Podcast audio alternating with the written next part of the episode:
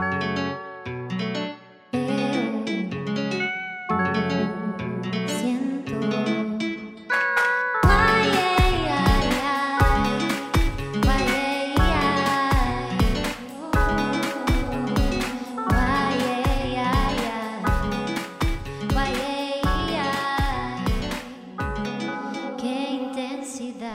Bueno, estamos de regreso en Qué Intensas y esta vez tenemos dos invitadas muy especiales, Abril Gordienko y Natasha Capra. Estas dos son mujeres extraordinarias y a todas las mujeres que han venido en el, podcast em, las hemos escogido porque nos sentimos conectadas con ellas, con algo que están viviendo, con algo que han hecho ellas en el pasado, em, pero principalmente por sus corazones y por su capacidad de entrega hay algo que yo admiro mucho de nuestra, una de nuestras invitadas, Abril, y es su capacidad de transmitir tolerancia, gentileza y bondad en todo lo que hace, porque aunque está metida en un gremio que es bastante político, ha logrado tratar de rescatar esas cualidades humanas en las personas y tratar de tener un impacto a través de diversos de sus proyectos con, con su, su activismo cívico. Bienvenida, Abril. Muchas gracias, es un gusto estar aquí. Y feliz de compartir, perdón, el micrófono con las tres. No, feliz, muchas gracias. Aquí estamos también nosotras aprendiendo a usar el micrófono, entonces perdón si en algún momento nos atropellamos. Nos atropellamos, es que nos emocionamos aquí. Y, y bueno, nuestra segunda invitada, Natasha Capra, Nati, es compañera mía del colegio de la escuela. Yo creo que nos conocemos como de que tenemos claro, como tres años, algo toda así. La vida, toda la vida. Y eh, Natasha tiene una plataforma muy, muy poderosa. Ella ha logrado a través de, de su expertise de mercadeo y de publicidad lograr alianzas y una, y una imagen pública que, que hoy, ¿cuántas personas te siguen en Instagram, Nati? O sea, casi 50 mil. Wow. O sea, eso es demasiado, demasiado poderoso. Y, y Nati también tiene un corazón muy activista, ¿verdad? Ella cree profundamente en algunas cosas y en algunos cambios que le gustaría ver.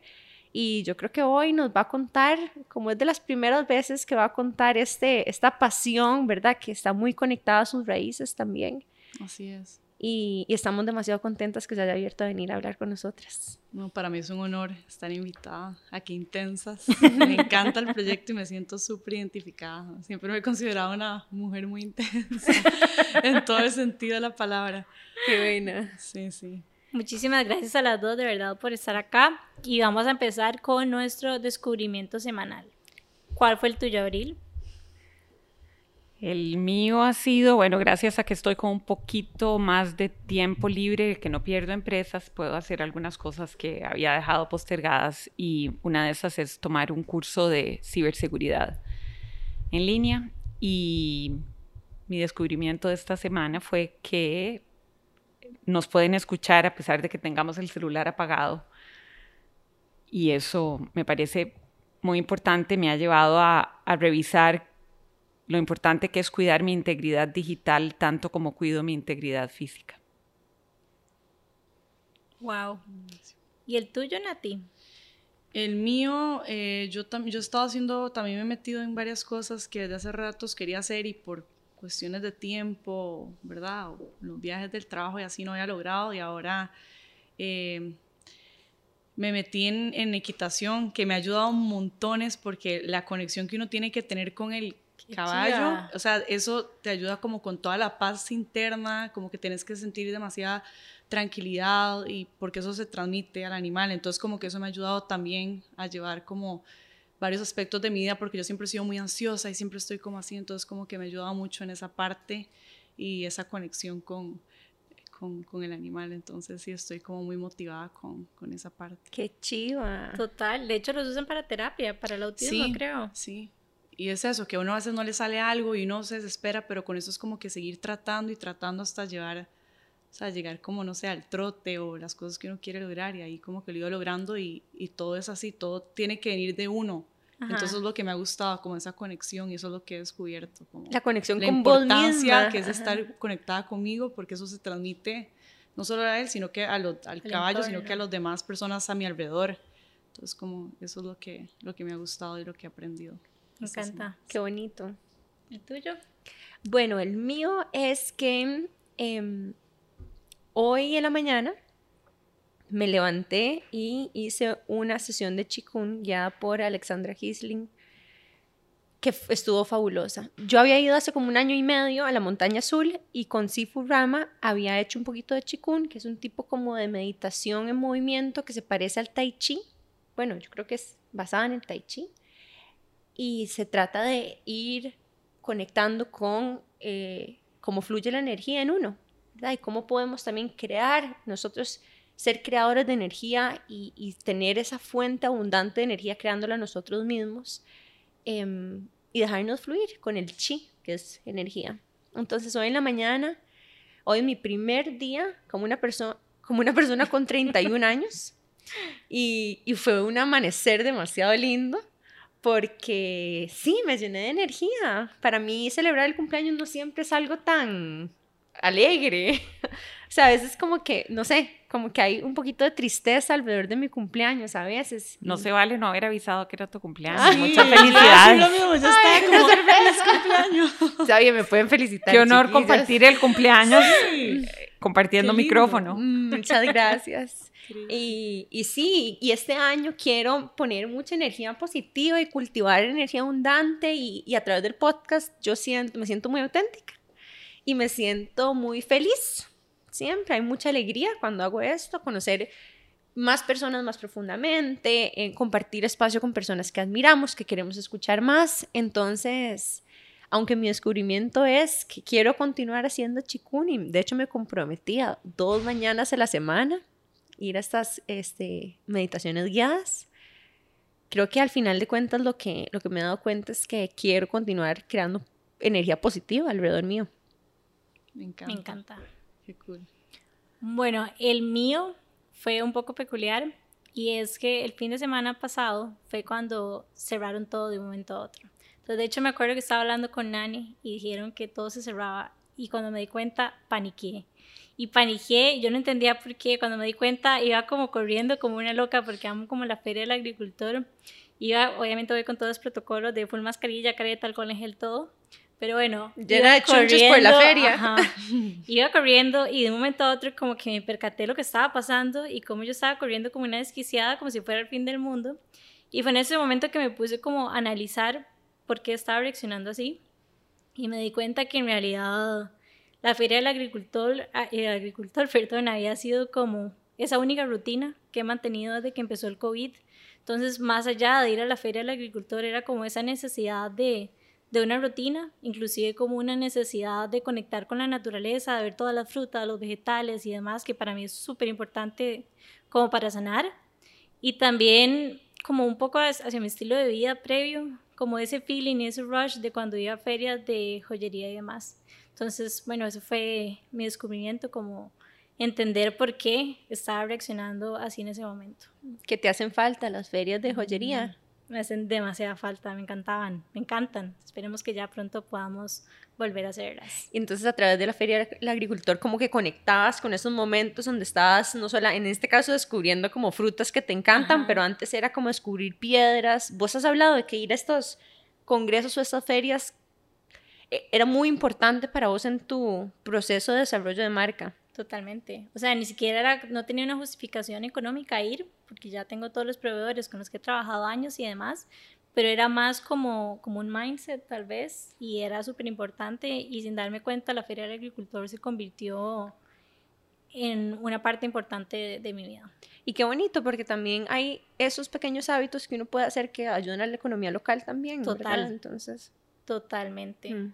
Y de hecho, cuando fui me generó también un poco de angustia como el sentimiento de todos ellos que se acaban de dar cuenta de esta noticia de que ya no iba a haber la feria, etcétera, de que no sabían de qué iba a pasar. O sea, no sabía si iba a venir ya y los iban a cerrar, si iban a poder vender, qué iban a hacer con todos los productos y demás. Pero sí, pero sí, amo la feria del agricultor. ¿Y cómo ha, cómo ha cambiado la pandemia la vida de ustedes? Bueno, en mi caso, eh, yo estaba acostumbrada a un estilo de vida demasiado eh, como que ir de un lado para otro, reuniones con clientes, eh, viajes y así, todos los meses. y de repente como que a mí también me generó mucha ansiedad porque eh, estaba acostumbrado a un ritmo de vida extremadamente activo y de repente fue como, me frenó todo, eh, pero también fue eso, como, como un proceso de, de sanación y de como encontrarme con fantasmas míos, ¿verdad? Y enfrentar esos miedos que tengo y esas inseguridades. Em, entonces ha sido un proceso muy fuerte, pero a la vez es algo con lo que uno, o sea, tengo, es importante sentir esas cosas. O sea, una vez leí en este libro, Mujer Holística, que es igual de importante sentir eh, felicidad que sentir tristeza, porque al final esos sentimientos, ¿verdad? Son los que nos hacen más fuertes, los que nos hacen crecer.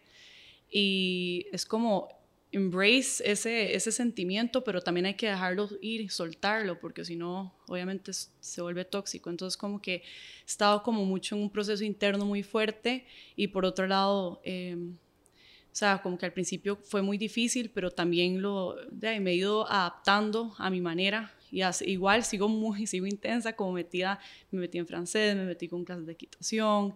Eh, porque esa es mi manera de ser. Me metí incluso hasta cocinar con mami. Ahora tenemos un nuevo proyecto de, de postres. Que se ven increíbles, by the way. Gracias. Ese queque cristal se sí, ve Es, sí, sí, ¿Cómo se llama el proyecto? Eh, todavía no tenemos nombres. Ya tenemos la foto, solo falta el nombre para ya lanzarlo. Entonces, si se les ocurre algo, bienvenido. pero, pero sí me he metido como en varias cosas y que me, que me han ayudado bastante a, pues sí, a a estar conectada conmigo misma, a hacer cosas que había dejado de lado por estar enfocada en otras cosas, como que era, estaba muy absorbida con mi trabajo y todo era mi trabajo, mi trabajo y mi trabajo y de repente como que me dejó un poco de lado. Entonces, eh, eso ha sido muy importante para mí, ponerme atención, ponerme un poco más a mí de primera, porque yo siempre he sido como muy entregada con, con los demás y me he dejado un poco de lado y ahora he estado como enfocándome más en mi persona y he visto la importancia que es de verdad, el amor propio, que en realidad eso es lo más importante que tenemos. O sea, entonces sí he estado como muy enfocada en esa parte y, y igual también con el blog, que obviamente ya no está como tan activo como antes, pero igual siempre sin dejarlo a un lado, porque es mi, es mi pasión. Gracias por compartir eso, Nati. Qué bonito. Súper. Y, y a mí me gustaría escuchar también, Abril, que tiene una perspectiva o una capacidad de ver lo que está sucediendo como muy macro a nivel político, económico, de desarrollo. Em, yo te he visto participar en varias, varios webinars, varios podcasts y hay como algunos temas que se sienten muy pertinentes. ¿Cuál es un tema que para, para usted se siente muy importante, el que, ¿verdad? que deberíamos de estar hablando hoy en día? Me he fijado mucho en las formas de liderazgo de las personas que están a cargo de, de atender las crisis a todos los niveles, ¿verdad? Tiene que haber liderazgo dentro del hogar, en quienes, quienes están a cargo de una familia, en las empresas, en las comunidades y ya pues a niveles más amplios en los países, gobiernos locales incluso, e internacionalmente. Mm. Y, y, he aprendido mucho observando las, las, diferentes formas de liderazgo que hay y cómo pueden fallar, dónde están las debilidades muchas veces y la mayoría de las veces está en los egos y en el narcisismo y en la falta de visión integral. Y luego, por otro lado, he estado profundizando un poco más en un tema en el que me he volcado en los últimos años eh, yo soy una late bloomer como feminista y no y, ser feminista creo que tiene un montón de, matices. No sabría no sabría decir en qué en, en, qué franja en qué nivel estoy pero me preocupa muchísimo que el manejo de la crisis ha tenido un enfoque muy masculino muy muy poco interseccional y, las que más están sufriendo la pandemia son las mujeres, los efectos, el impacto de la pandemia, ya sea porque son las que están en primera línea, en su mayoría, un 70% de quienes están atendiendo la crisis son mujeres, pero además son también las que en este momento tienen en su casa no solo lo que siempre hacían, la gran mayoría, que son las labores domésticas, sino que además ahora las que tienen la suerte de tener, de haber mantenido su trabajo, de no haberlo perdido, en su mayoría lo están haciendo desde su casa, con el recargo de ayudarle a sus hijos que no están yendo a la escuela. Entonces, si ya las mujeres de por sí tenían un recargo muy grande en cantidad de horas dedicadas a labores no remuneradas, ahora tienen un recargo mucho mayor. Y además su situación económica es mucho más precaria, siempre la situación económica de las mujeres es más precaria que la de los hombres en general y se está precarizando más. Y me parece que hay una falta de enfoque, de atención de la pandemia y de posible salida hacia la reactivación económica aprovechando que hay lo que se llama el bono de género, que hay miles de mujeres que están en edad de trabajar a las que si se les ayuda dando las condiciones sociales y económicas y culturales para que puedan insertarse en sus profesiones o en sus trabajos y de manera equitativa, tendríamos una una capacidad de crecimiento económico y de reactivación mucho mayor, pero no, veo esa visión. Está haciendo falta, es uno de los temas en los que hemos estado, estado tratando de hablar y de, y de colocar en el, en el debate nacional, porque está hasta demostrado que los países como Costa Rica, que tienen una brecha salarial importante y una brecha de género en general todavía importante, podrían aumentar su Producto Interno Bruto hasta en casi un 40% y, la productividad puede aumentar, muchísimo al, incluir a las mujeres en, la ecuación del mundo laboral. En fin, es un tema muy amplio y puedo hablar mucho, pero más o menos. No, y, y nos interesa hablar más de eso porque eh, una de las preguntas, bueno, para nosotros, a la hora de estar también hablando de qué ¿qué queremos que genere como valor este espacio, este podcast para nosotros? Una de esos es la sororidad. Entonces, me surge la pregunta, como personas civiles, ¿qué podríamos hacer nosotras para contribuir a o ayudar a esas mujeres que encuentren las maneras, ¿verdad?, de lograr un balance lo suficientemente el balance suficiente que habilite su reingreso a ser ¿verdad? productoras en la economía. Yo creo que es muy importante cada uno de, cada una de nosotras de la posición en la que estamos entender el privilegio que tenemos, ¿verdad? O los privilegios y, y el poder que podemos tener. Y no me refiero solo a tener 50 mil seguidores, que es poderosísimo e importantísimo. En tu caso, esa puede ser tu plataforma de influencia para ayudar, pero puede ser que, que muchas de las personas que nos están escuchando no tienen esa cantidad de seguidores, pero en su círculo de influencia del tamaño que sea, pueden estar pendientes a ver cómo ayudarle a una mujer a que se entrene o se actualice sus conocimientos o ayudarle cuidando a sus hijos para que pueda recibir una capacitación de X horas o dándole ideas de cómo emprender algo, eh, si podemos conectar, las conexiones son importantísimas, aprovechar los, las personas que conocemos para conectar a personas que pueden eh, beneficiarse de esas relaciones es otra manera de hacerlo. Ser sensible a comprar productos hechos por mujeres, ser sensible a no comprar productos donde uno sabe que hay abuso de mujeres. Eh, no sé qué más, hay, hay un montón de ideas y de posibilidades, eh, pero en general es, es estar alerta a cómo podemos ayudar a otras mujeres, porque también hay que entender que cuando uno ayuda a una mujer, el impacto tiende a ser hacia sus hijos también y, hacia, y también lateralmente. En Costa Rica hay un 40% de, de hogares jefeados por mujeres que además tienen una mayor vulnerabilidad hacia la, a caer en pobreza.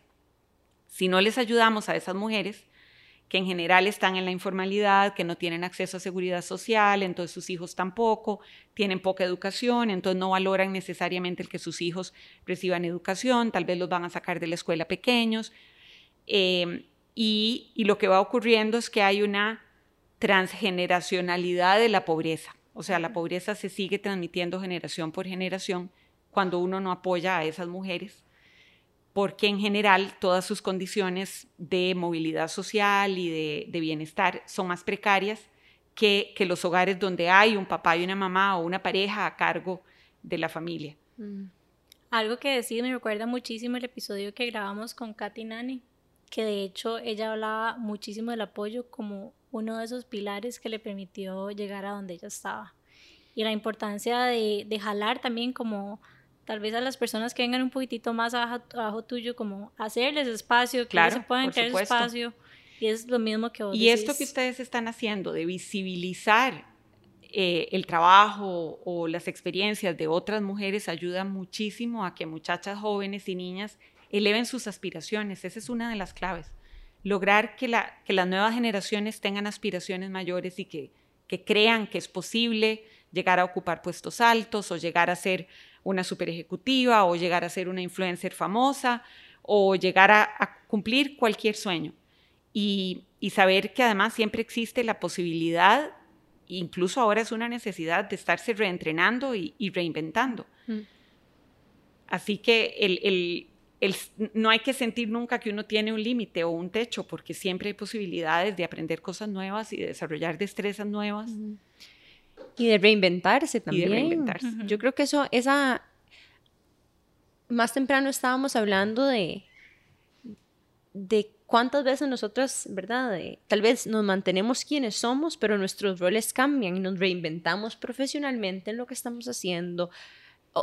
Pasamos por experiencias que nos abren nuevas perspectivas y nuevas visiones. Si bien pueden ser que algunos aspectos de nuestras personalidades se mantengan, tenemos permiso de cambiar las veces que queramos, en las direcciones que queramos y, eso es algo de lo que nosotros hemos hablado y que por lo menos yo hablo bastante y es como, digamos, yo de alguna manera me sentí muy perdida cuando dejé de ser científica porque tenía tanta de mi identidad colocada ahí y después el proceso de salirme de ahí ha sido un proceso más bien muy maravilloso de conocerme a mí misma, ¿verdad? Pero a veces basta que uno pase como por una experiencia fuerte para encontrarse uno mismo.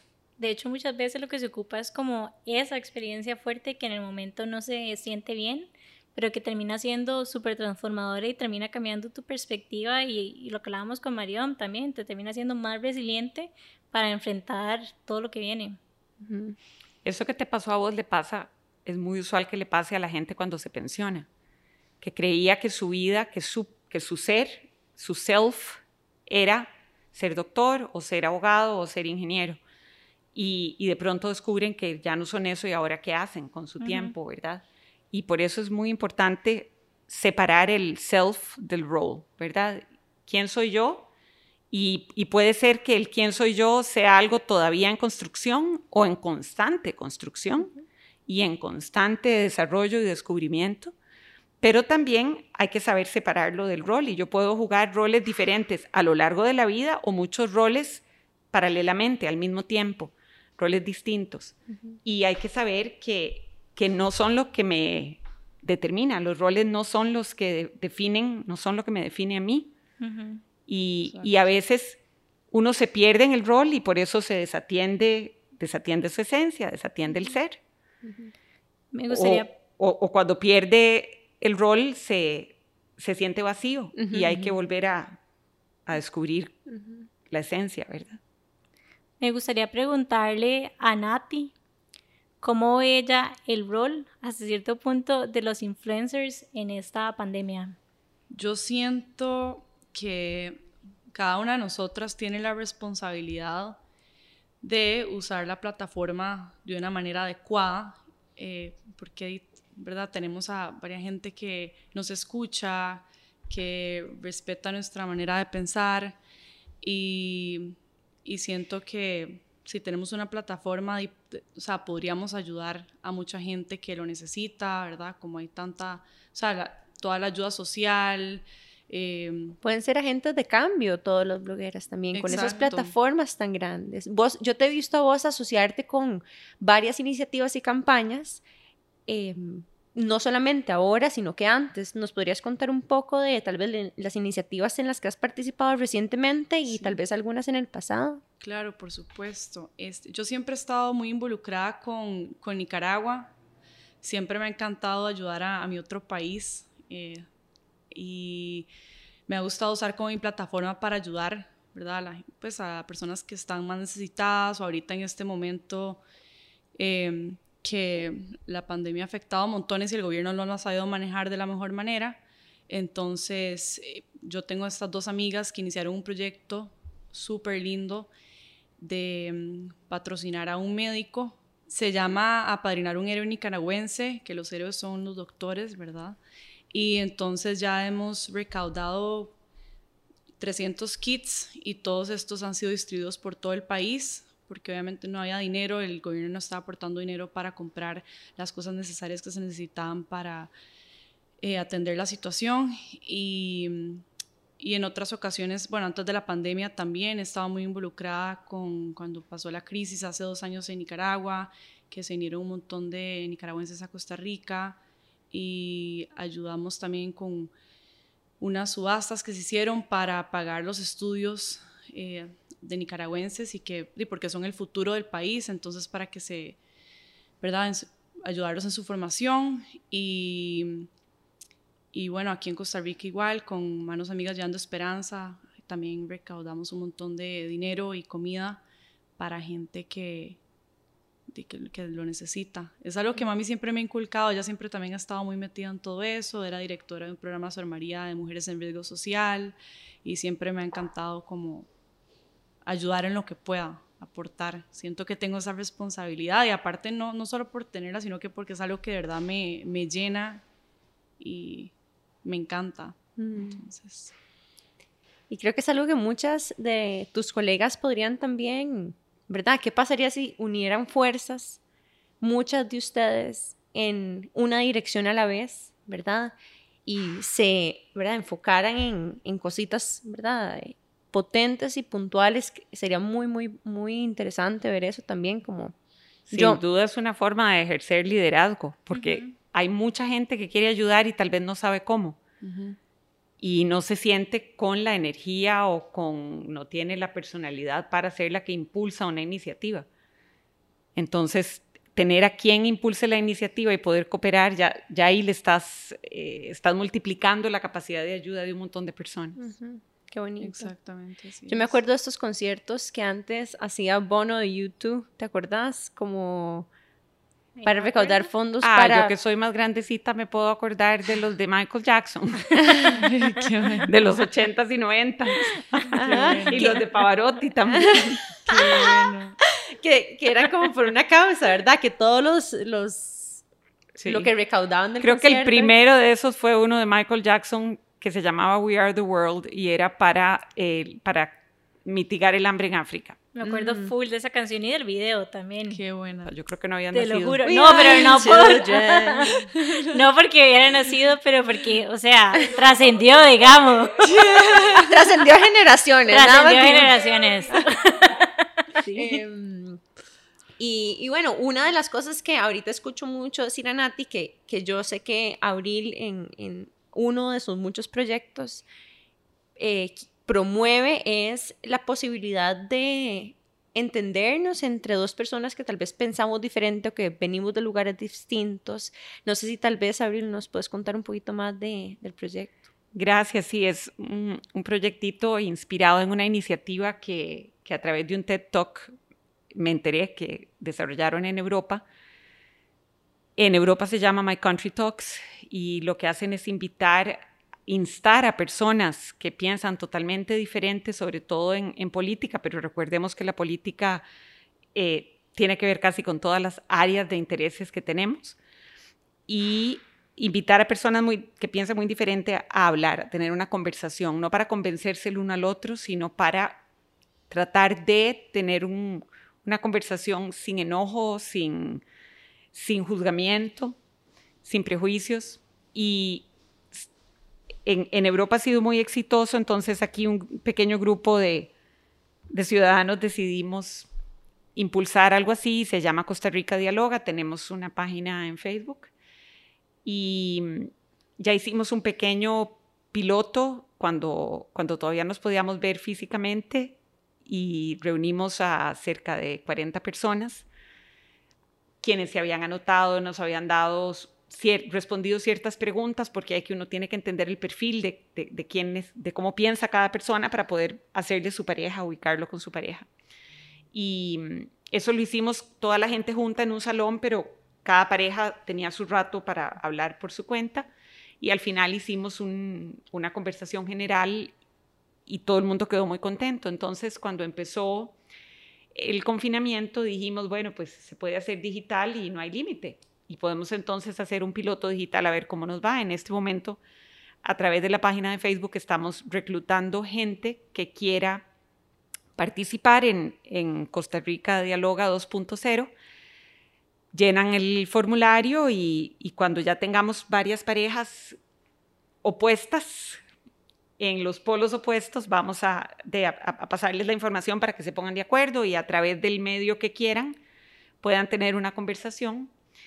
Y, el valor que le vemos a esto es aprender que, o comprender que la diversidad enriquece y que no tenemos que convencernos los unos a los otros, ni tenemos todos que pensar igual, ni querer lo mismo, ni tener los mismos valores, y, y, que hay que convivir pacíficamente y en libertad y en respeto unos de otros, pero cuando uno logra tener esa conversación uno a uno con alguien que piensa totalmente diferente, comenzamos a notar que teníamos muchas cosas en común que ni nos imaginábamos, y eso es lo interesante del proyecto que, gente que tal vez una es antiaborto y la otra es proaborto, que son, ese es uno de los temas que más emociones y sensibilidades despierta, pero tal vez se dan cuenta de que son amantes de los gatos o que son maratonistas o que las dos eh, estuvieron en el mismo colegio o en fin. Hay un montón de cosas que uno tiene en común porque no somos seres unidimensionales, ¿verdad? Tenemos un montón de dimensiones y de, y de gustos y de sensibilidades. Y la idea del proyecto es fomentar eso, que, que encontremos qué podemos tener en común y cómo podemos convivir a pesar de las diferencias. La semana pasada tuvimos como un refresh de la certificación de Voces Vitales, Nani y yo, y de hecho Alexandra Kisling, que fue la fundadora en Costa Rica, nos puso a hacer dos ejercicios súper interesantes. El primero era hacer como breakout sessions, digamos, éramos dos o tres y hablar un tema en común. Y en ese tema en común no tratar de hacer rapport, o sea, nada más hablar lo normal. Y nos terminamos dando cuenta que en ese tema en común, sin pensar en hacer rapport, bueno, rapport primero que todo es tratar de, de imitar hasta cierto punto cuál es el body language de la persona que tengo enfrente mío. O sea, si, es, si esta persona tiene, no sé, las piernas cruzadas, el yo cruzar mis piernas me va a permitir conectar con esta persona. Entonces, va un poco por ahí. Hicimos este ejercicio de es, temas. Es una forma de escucha activa. Es una forma de escucha activa. Es que Abril también es mentora de voces. Ajá. Somos una tribu ya. y bueno, en este ejercicio inicial fue hablar un tema en el que estuviéramos de acuerdo sin estar pensando en hacer report. Cuando nos dimos cuenta, todas estábamos haciendo report simplemente porque como que habíamos conectado con el tema. En el segundo ejercicio fue hablar de un tema en el que no estábamos de acuerdo, o sea, que estábamos en polos opuestos y que tratáramos de hacer rapport. Entonces, después de que concluyó el ejercicio, hablamos y comentamos cómo nos sentimos. Y aunque fue un tema en el que no estábamos de acuerdo, el haber hecho rapport nos ayudó igual a, a conectar con esa persona, como que quitó una barrera que había ahí y nos permitió ser como más humanos. Ajá, más humanos y y ser más abiertos también, que no todos somos iguales, todos hemos tenido experiencias diferentes, hemos vivido cosas diferentes, tenemos valores, perdón, y creencias diferentes y somos diferentes y hay que respetar eso y eso no significa que no, no podamos conectar con esa persona.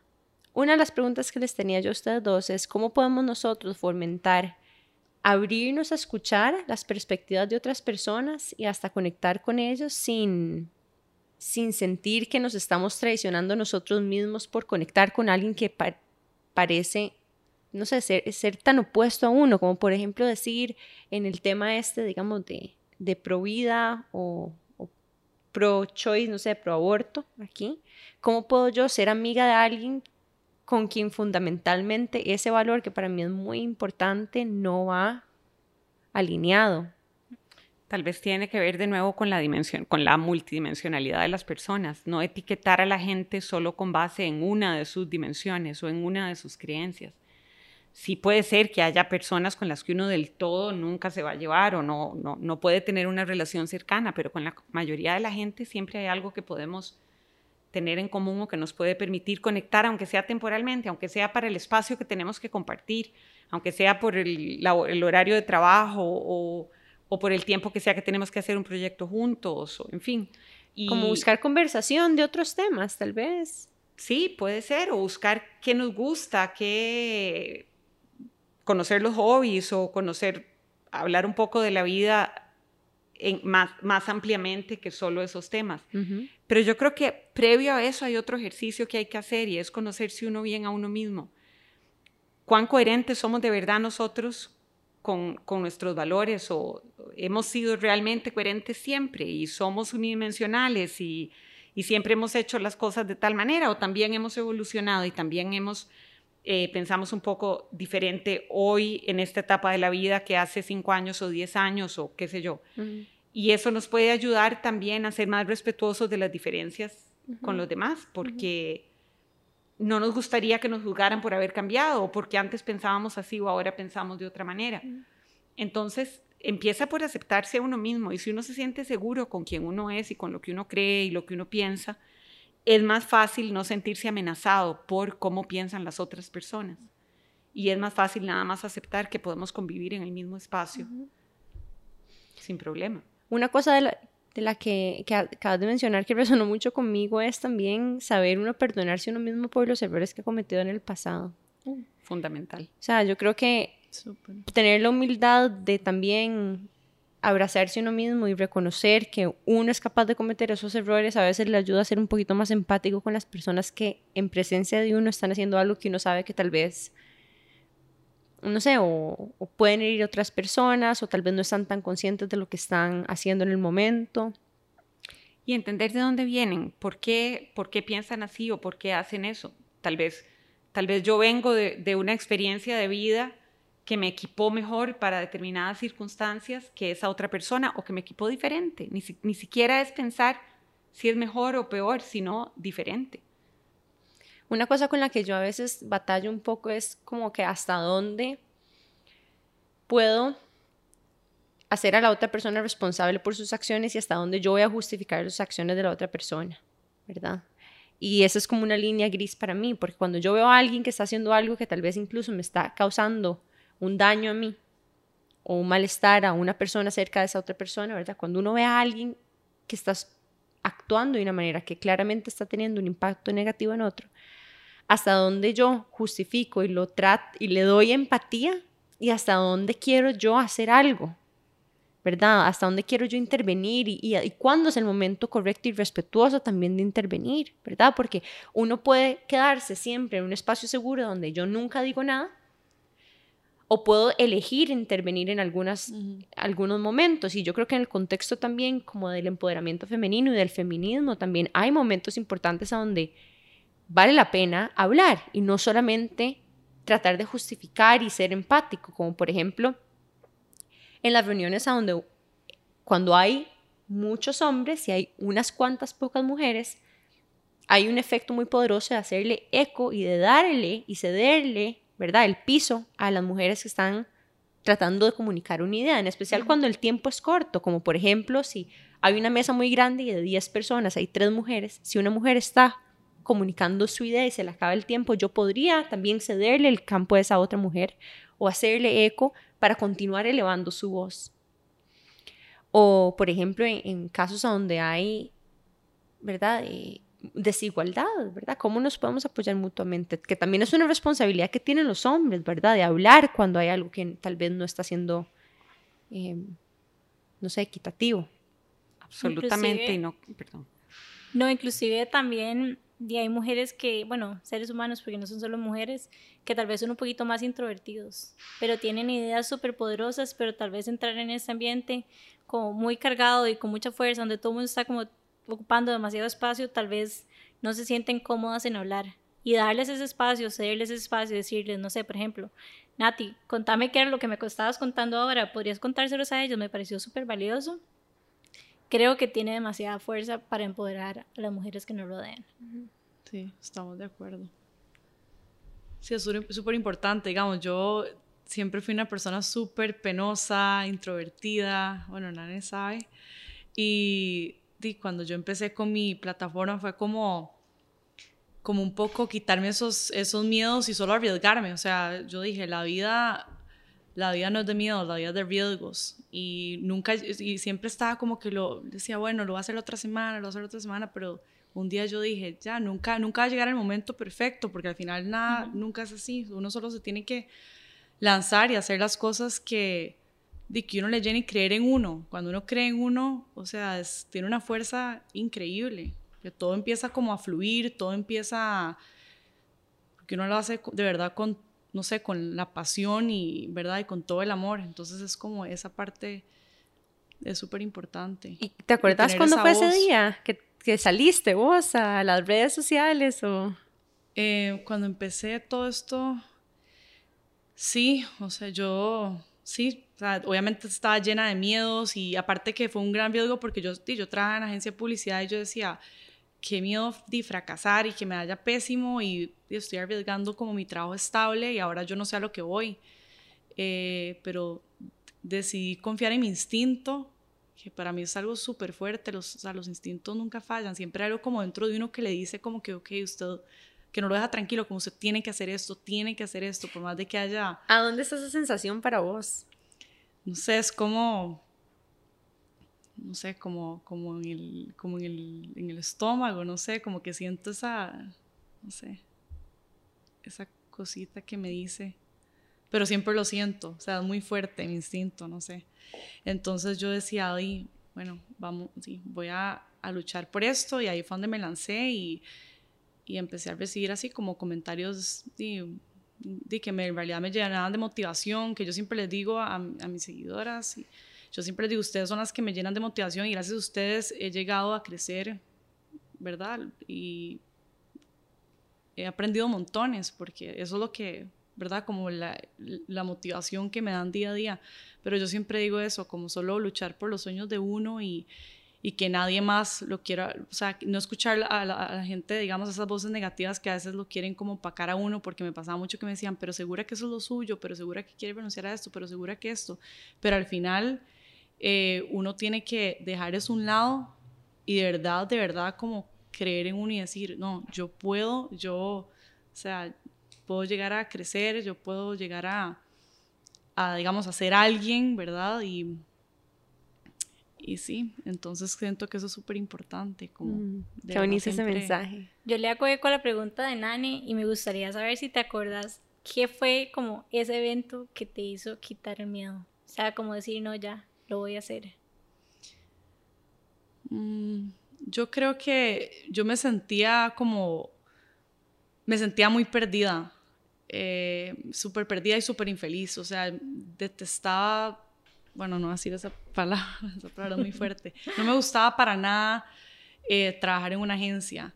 En la uno está acostumbrado a ser como súper creativo y a experimentar full y llegaba a una agencia y era todo súper cuadrado y todo era no podía experimentar nada, todo era este, a la manera de ellos, ¿verdad? Y, sentí un momento donde yo me sentía estancada, donde sentía que ya no estaba creciendo y yo decía, qué feo sentir que ya no estoy creciendo. Y yo, yo necesito más, o sea, necesito sentirme más, necesito sentirme como que llena, me sentía como vacía. Y ahí fue donde yo dije, ya no, no quiero sentirme más así. O sea, me rehuso a volver a trabajar de esa manera, quiero, quiero como florecer. Mm, Entonces, y siempre me ha encantado toda la parte de la moda y todo, y siempre me ha gustado la idea de tener un blog, y, y bueno, ahí fue donde ya vino esa parte, pero, pero sí era un momento de mi vida como, no sé, como súper oscuro, donde de verdad me sentía súper perdida, como que no sentía que estaba siendo fiel a mi persona. Eh, a mi esencia, como me estaba pagando poco a poco. Entonces ahí le puse atención a eso y, y eso fue lo que me hizo como, como digamos, abrir mis alas y, y volar Qué un lindo. poco. Seguir una pasión. Sí, y, y no fue fácil, o sea, el primer año fue súper difícil, no, no estaba generando casi que nada de dinero, o sea, fue súper fue súper duro, pero yo seguí, había algo que me decía que tenía que seguir. Más bien en esos momentos es cuando uno más tiene que ponerle. Mm. Igual este año, digamos, ha sido así como, es cuando más hay que reinventarse, cuando más hay que, ¿verdad?, echar esa milla extra y, y, y ya después ya todo solo va fluyendo y todo se va dando de una manera increíble. Entonces yo siento que es súper importante siempre creer en, en, esa, en uno, en esa voz interna que, ¿verdad? Y, y lo, lo que les decía, no, no dejarse llevar por comentarios negativos y esas cosas, porque a veces la mente es demasiado poderosa, es un arma de doble filo, entonces uno tiene que, eh, o sea, eh, que sea la, o sea, uno tiene que elegir que sea su mejor amiga, Mm, porque a veces puede ser auto- uno puede ser muy autodestructivo y, y llenarse de todas esas cosas y alimentar eso, entonces hay que decidir alimentar, ¿verdad? Pensamientos de una manera positiva, exacto, por más de que uno esté pasando por un mal momento y todo, pero más bien siempre como decir, no, yo soy fuerte, aquí es para adelante y, y sí, y seguir trabajando y... Para cerrar, me gustaría preguntarle a ambas cuál fue esa experiencia transformadora o que las marcó mucho y las convirtió en esas mujeres resilientes y poderosas que son hoy en día. Bueno, yo en lo personal eh, viví algo muy fuerte en el colegio y fue una, o sea, todo empezó con tema de la xenofobia, por ser nicaragüense, eh, yo eh, en el colegio me molestaban demasiado y me decían cosas horribles que hoy en día me, acuerdo porque uno lo deja marcado así como huele a nica, usted nica, qué asco, o agáchese y límpieme los zapatos, usted nicaragüense, o sea, cosas así que muy fuertes. Y yo siempre, eh, yo siempre decía, la mejor palabra es la que no se dice, ¿verdad? No hay que darle de comer a los cerdos. Yo solo decía, me voy a mantener, ¿verdad? Callada, sin decir nada, solo voy a ignorar. Entonces yo me iba guardando todo y me iba guardando todo, me iba guardando todo, hasta que yo un día que, de que todo se hizo peor y llegó a, al punto de una agresión física y verbal de parte de verdad de, de la persona. Y yo fui, obviamente, la víctima. Y eso a mí me hizo como, tipo, despertar y decir, ¿verdad? Como ya, yo tengo una voz, o sea, tengo que hablar, tengo que defenderme, tengo derecho a, ¿verdad? A decirle, y siempre con respeto, decirle como, a mí no me hable de esa manera, no me insulte de esa manera. O sea, está, o sea, s- yo soy, sí, soy nicaragüense y soy súper orgullosa de ser nicaragüense y no me importa lo que usted opine de eso. Entonces, como que eso me hizo despertar un poco y de verdad darme mi lugar en la vida y darme a respetar y aprender a, defenderme, que es súper importante, porque si no estás, todo esto puede tornarse en algo terrible, como, di, como es en el caso de muchas mujeres que di, son agredidas porque di, también tienen miedo de defenderse. Yo tenía mucho miedo, yo decía, qué miedo, qué pasa si le digo algo, qué pasa si lo freno, qué pasa. Y al final me di cuenta que fue, o sea, se hizo algo súper peor. Entonces, eh, ahora yo simplemente a veces cuando hay alguna discusión es como que, ok, eh, respeto tu opinión, pero no la comparto, o, o simplemente, ¿verdad?, defenderme de una manera positiva. Y, di, no sé, es parte de, de tener una comunicación asertiva, súper importante. Entonces, eso a mí me hizo como, tipo, ser más fuerte y, me hizo crecer mucho. O sea, y fue, y fue, fue una experiencia muy fea porque tipo, en ese momento toqué fondo, tuve que cambiarme del colegio, o sea, fue como, y después de estar toda la vida con compañeros con los que crecí toda mi vida y con los que pensé que me iba a graduar, entonces fue como una, una experiencia muy dura y también de sentir, ¿verdad?, rechazo también de varias personas en las que yo pensé que eran amigos y que después resultaron que no. Entonces fue como mucho, sí, recibir como ese, todo eso eh, me hizo mucho más fuerte, mucho más eh, segura de mí misma y que yo era demasiado insegura. Entonces me hizo como creer más en mí y, y sí, yo siento que es muy importante siempre frenar esas cosas. Gracias por compartir esta historia tan personal para vos. Demasiado. Claro. Muchas gracias. Gracias a ustedes. Para mí, bueno, a quienes no nos están viendo y nos están oyendo, hay que aclararles que yo puedo ser la mamá de todos ustedes. Entonces, en una larga vida es difícil recordar un único evento que para mí haya sido determinante, pero, y hay muchos. La maternidad para mí fue una realización enorme, inmensa y me hizo sentir muy feliz y muy plena. Y así podría seguir contando diferentes momentos de la vida en que, en que sentí que, que cambié radicalmente o que comencé a percibir la vida de otra manera o que se me desarrollaron más sensibilidades.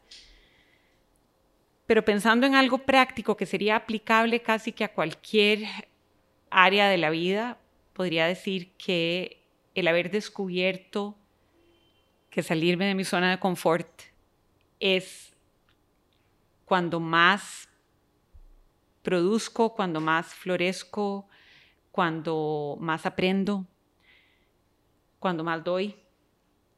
Y, y entender que, que uno no puede pasar por la vida en la zona de confort porque entonces es como desperdiciar un, un acervo, un capital enorme que tenemos para, para transformarnos, para mejorar, para ayudar a otros a mejorar, para aprender, para evolucionar, para innovar. Y, y, es incómodo salirse, obviamente, por eso se llama así zona de confort. Es incómodo, a veces es drenante, a veces produce mucha incertidumbre, como le puede haber producido a Nati dejar su trabajo seguro en una agencia y lanzarse al agua a un proyecto súper audaz, o como lo que hizo Nani cuando decidió dejar de, ejercer la ciencia de la manera tradicional. Y, pues sí, en la vida yo he hecho muchas cosas que me han forzado a salirme de mi zona de confort. Y, y hay dolor en el camino, en el proceso, definitivamente hay dolor, pero el aprendizaje y la gratificación es mucho mayor y eso lo puedo aplicar a un montón de momentos en mi vida. Nana, me gustaría también dirigir esta pregunta hacia vos. He tenido varios momentos a donde he hecho como vueltas.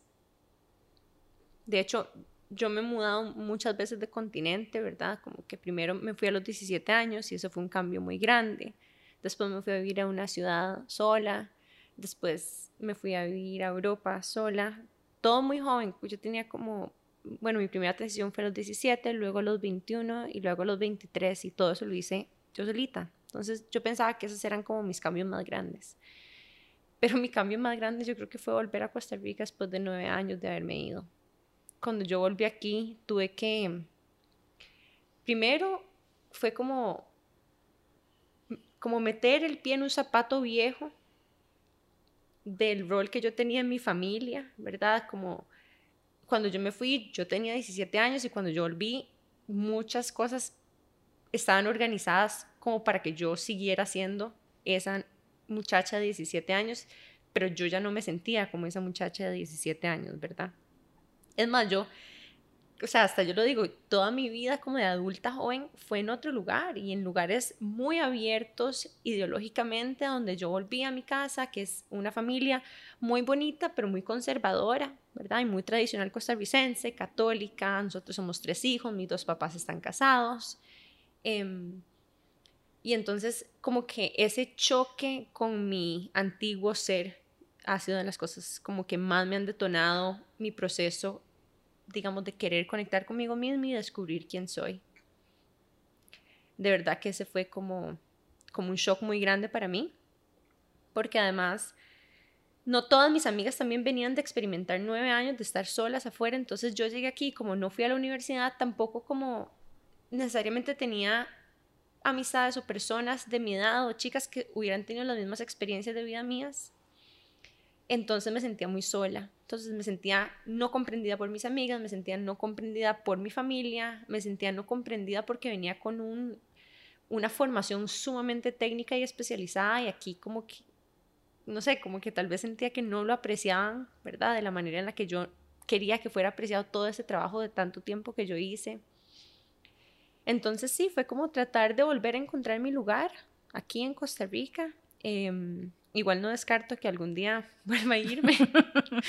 es raro porque como que siempre sigo con esta idea como de que tal vez en algún momento voy a volver a tener otra aventura en el extranjero, pero, pero sí, fue como, en resumen, hacer las paces con quien yo era cuando me fui y buscar ese nuevo yo cuando yo volví. ¿Y cómo te ayudó esta experiencia a convertirte en la persona que sos hoy, digamos? Creo que lo que detonó fue una crisis de identidad donde yo me vi, digamos, en mucha necesidad de reconectar con mi autenticidad y hacerme las preguntas difíciles, ¿verdad? Como que quién soy yo, qué es en, qué es lo que yo realmente creo. Em, o sea, ¿para qué estoy aquí? ¿Verdad? Conectar con propósito. Porque ya, ¿verdad? Cuando uno, cuando uno le quitan como la alfombra debajo de los pies, es donde uno de repente como que solo tiene a uno mismo para abrazarse, ¿verdad? Aunque uno esté rodeado físicamente de personas, el sentimiento de sentirse muy solo existe. Entonces, yo creo que desde que yo empecé un proceso como de fuerte, fuerte de conexión conmigo misma, em, cada transición ha sido por lo menos no es que ha sido menos difícil, pero por lo menos sé que voy a salir de todo, porque ahora estoy más fiel a mí. Las herramientas que tenés también.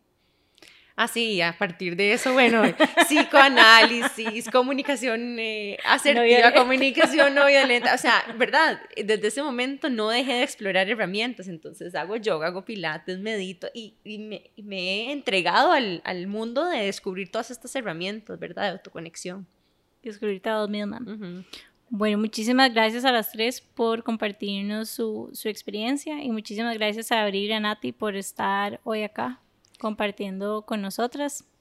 Yo me siento demasiado contenta que logramos hacer esa sesión. Sí, qué felicidad, y, buenísimo. Y bueno, espero que ustedes también la hayan pasado bien. Feliz, muchas gracias. Me encantó, fue muy enriquecedor. Muchas gracias por habernos escuchado en este episodio tan especial y les recordamos de seguirnos en Instagram para más descubrimientos y cosas chivas que los vamos a estar compartiendo. Pueden encontrarnos como Qué Intensas Podcast.